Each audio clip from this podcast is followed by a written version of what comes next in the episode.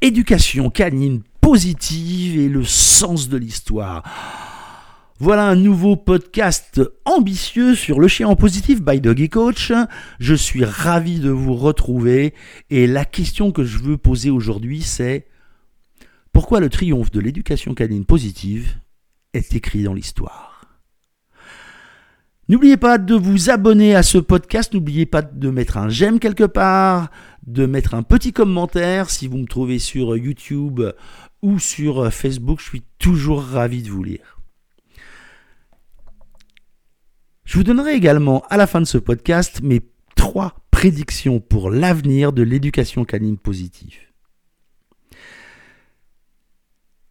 Alors je suis un homme, mâle, blanc, hétérosexuel, de plus de 60 ans, et je fais partie de cette caste des gens qui dominent le monde. Qui dominent le monde et qui vont au fur et à mesure de l'histoire, comprendre petit à petit que ma logique n'est pas celle de l'autre et que le respect de l'autre, de sa culture, euh, de ses aspirations, doit être pris en compte. Le droit des Amérindiens a été bafoué pendant des années, si ce n'est des centaines d'années. Les aborigènes en Australie ont suivi un système de socialisation pour pouvoir les intégrer absolument dans notre société merveilleuse. Je ne parle pas de, du droit de vote des femmes, puisque même la France n'a pas été parmi les premiers pays à reconnaître le droit de vote pour les Françaises. Le droit de l'enfant, là où des situations étaient il y a 30 ou 40 ans accepté, je ne dis même pas acceptable, je dis accepté, les formes dures d'éducation qu'on appliquait sur les enfants, petit à petit, et c'est heureux, l'éducation va vers plus de bienveillance.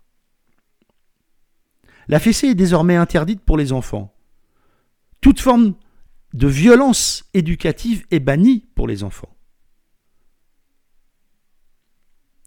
Depuis plusieurs années, l'animal de compagnie est maintenant un être sensible.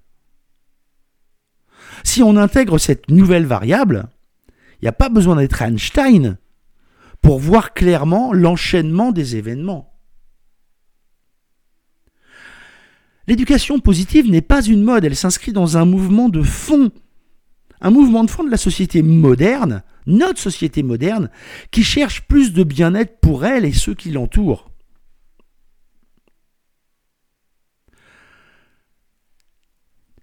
N'oubliez pas, je vous ai fait, je vais vous faire trois prédictions pour l'avenir, exactement comme Nostradamus.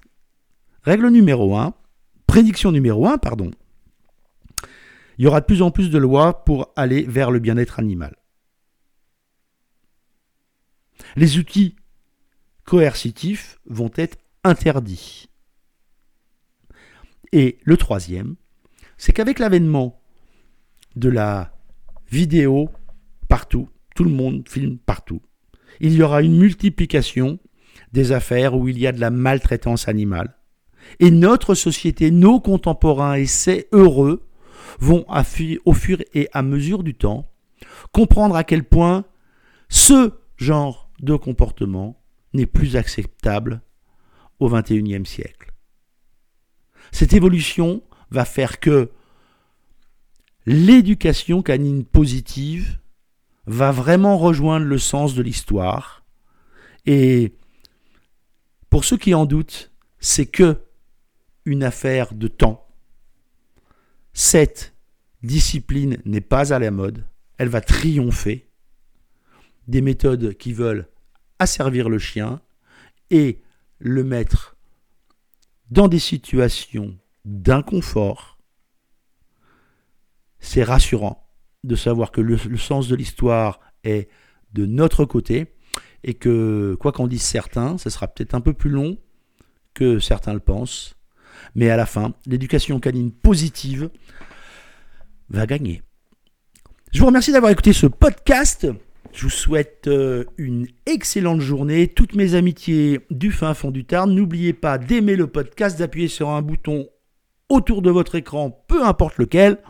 Et je vous dis à très vite pour un nouvel épisode de Le chien en positif by Doggy Coach. À très vite. Merci d'avoir écouté ce podcast de Le chien en positif. À très vite pour un autre épisode.